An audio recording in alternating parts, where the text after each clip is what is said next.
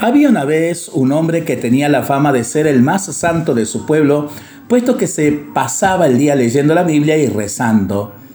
Un día se atrevió a preguntarle a Dios si efectivamente era él el más santo de ese pueblo cuando la gente decía, o como la gente decía. Y Dios le respondió que no, que había un hombre que era más santo que él y le indicó quién era y a dónde vivía. Nuestro buen hombre, movido por la curiosidad, se dirigió hasta el lugar que Dios le había indicado, una cabaña en las afueras del pueblo, y decidió observar de lejos a este gran hombre que, según Dios, era más santo que él. El hombre en cuestión era un pobre labrador, con esposa y cuatro hijos que mantener. La observación resultó muy entretenida, puesto que el hombre se pasó todo el día cortando leña sin parar, excepto para comer algo a media mañana, a la hora del almuerzo y a media tarde, previamente dando gracias a Dios por el trabajo y la comida que le daba. La otra pausa que hizo fue para ayudar a otro campesino que pasando por ahí rompió una rueda de su carreta.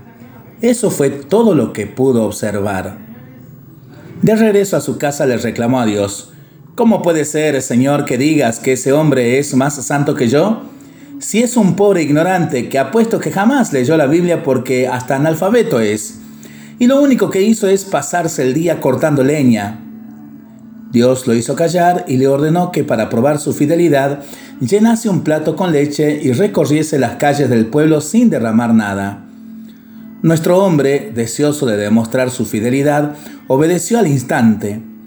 Los habitantes del pueblo lo miraban con curiosidad y más de uno dejó escapar una carcajada al ver a nuestro amigo en tan extraña labor, pero él iba tan absorto en su tarea que podría haberle pasado un camión por encima y no se iba a dar cuenta. Al terminar su recorrido, orgulloso de no haber derramado ni una sola gota, esperó con satisfacción un reconocimiento divino. Pero Dios, sin decir más nada, le preguntó, Dime, ¿Cuántas veces te acordaste de mí mientras caminabas? Y el hombre respondió, ¿cómo iba a tener tiempo de pensar en algo? Estuve todo el tiempo tan concentrado cuidando de no derramar ni una gota de leche que no podía distraerme en otra cosa. ¿Y así quieres ser el más santo del mundo? Ese pobre campesino tuvo que trabajar todo el día para alimentar a su familia pero sin embargo tuvo tiempo de acordarse tres veces de mí y de ayudar a otro a reparar su carreta. En cambio tú, en todo el tiempo que llevaste ese plato de leche, no te acordaste ni una vez de mí y ni siquiera viste a ese niño que te pidió una moneda, ni a la anciana que tropezó en la calle y te necesitaba para que la ayudases a levantarse. Si de veras quieres ser santo, Debes aprender a cumplir con tus obligaciones diarias sin dejarte absorber por ellas, dándote tiempo para acordarte de mí y prestar atención a los que te rodean y necesitan de ti.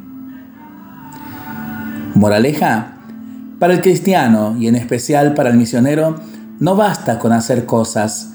Es necesario que todo lo que hagamos lo hagamos conscientes de por qué lo hacemos Mejor dicho, por quién lo hacemos y cómo lo hacemos.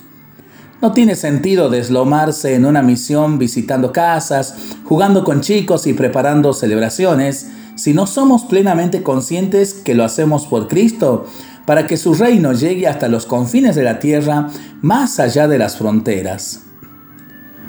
Maravilloso relato de Anthony de Melo para pensarlo y para rezarlo en familia y entre amigos, ¿no?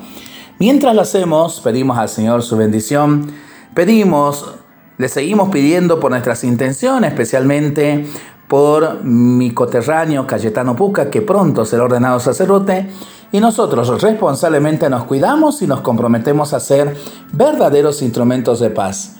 Que el Señor nos bendiga en el nombre del Padre, del Hijo y del Espíritu Santo. Amén.